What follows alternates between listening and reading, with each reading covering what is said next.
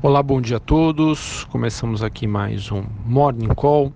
Nesta quinta-feira, 7 de março, sou Felipe Vilegas e a gente começa falando aqui sobre o desempenho das principais bolsas internacionais após o feriado prolongado de carnaval.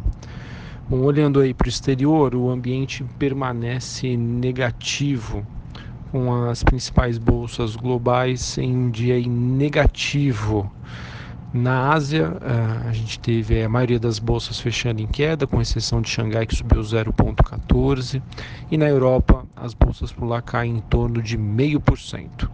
S&P e Dow Jones Futuro também recuam 0,2%, 0,3% respectivamente, são quedas leves. O índice dólar, frente aos seus principais pares globais, tem uma leve baixa de 0,02. E o índice VIX, que é aquele índice do medo, é, ele está subindo aí no momento 2,15 nesta manhã desta quinta-feira. Bom, isso acontece em meio a, a cortes nas previsões aí para a economia global e à espera do desfecho das negociações entre Estados Unidos e China. Acredito que o principal destaque do dia fique por conta do anúncio do Banco Central Europeu, que, de acordo com algumas fontes, estaria estudando uma nova rodada de empréstimos para bancos. E a dúvida que paira frente ao mercado é se esse anúncio será hoje ou ele deve ser esperado até abril. No caso, o Banco Central Europeu também pode cortar suas previsões para o PIB e a inflação da zona do euro um dia após as revisões da OCDE para a maioria dos países do G20, incluindo o Brasil. O BCE então anuncia a sua decisão sobre taxa de juros às 9h45 e Mário Draghi fala em torno das 10h30 da manhã horário de Brasília. Agora há pouco, a zona do euro divulgou o PIB do quarto trimestre de 2018, que ficou 1,1%. É, por cento é, na comparação anual, ante uma estimativa de crescimento de 1,2, ou seja, veio um pouco abaixo do esperado. Olhando também para a agenda nos Estados Unidos, a gente tem aí às 10h30 da manhã os pedidos de seguro-desemprego, é, esse dado que antecipa a divulgação do payroll que acontece amanhã, dia 8 de março. Ah, bom, olhando para o desempenho das commodities, nós temos o petróleo, o WTI e o Brent se mantendo em terreno positivo e os metais em Londres têm um dia de baixa. Os principais pares da Vale, a BHP e Rio Tinto, têm quedas aí consideráveis. Bom, pessoal, voltando até para a agenda do dia, acabei antecipando um pouquinho o comentário sobre os dados nos Estados Unidos.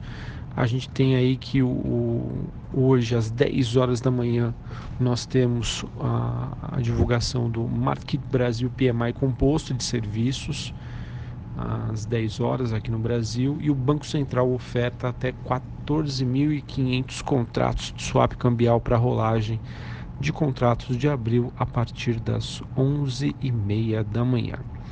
Bom, o noticiário corporativo segue um pouco esvaziado, né? poucas notícias depois aí do, do feriado prolongado, mas queria destacar aqui que o BB Seguros sinalizou que também quer vender sua fatia aí na IRB através de uma oferta pública, depois do sucesso aí do follow-on proposto pela Caixa, BB Seguros também é, quer seguir e pode aí vender a sua participação.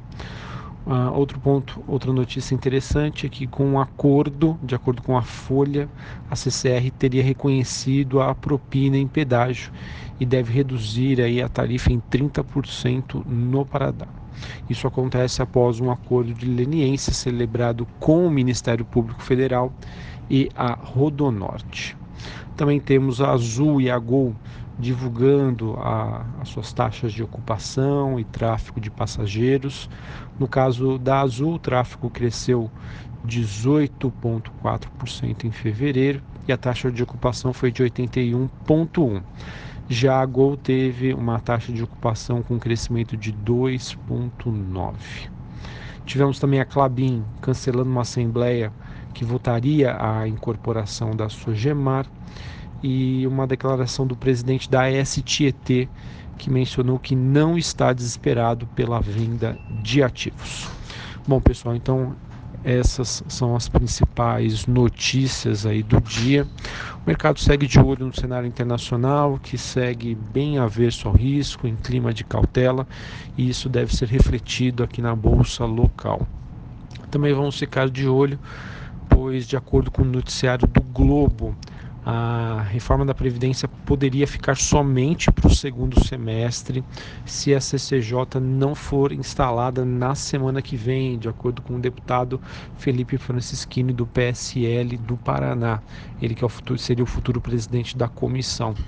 Então vamos ver aí, o governo tem que agir rápido, porque se isso é, manifestar, né, ou tiver algum atraso, os mercados tendem aí a repercutir essa notícia negativamente com um adiamento aí da conclusão do processo de votação e aprovação da reforma da Previdência. Então, cenário externo negativo, noticiário por enquanto, né, envolvendo a reforma da Previdência, é, também não muito favorável é, para os investidores. Então acredito aí que esta semana seja uma semana aí um pouco mais conservadora, que o investidor, caso não tenha nenhuma surpresa positiva, deve realizar lucros buscando aí por ativos mais conservadores. Um abraço a todos, uma excelente quinta-feira para vocês e bons negócios.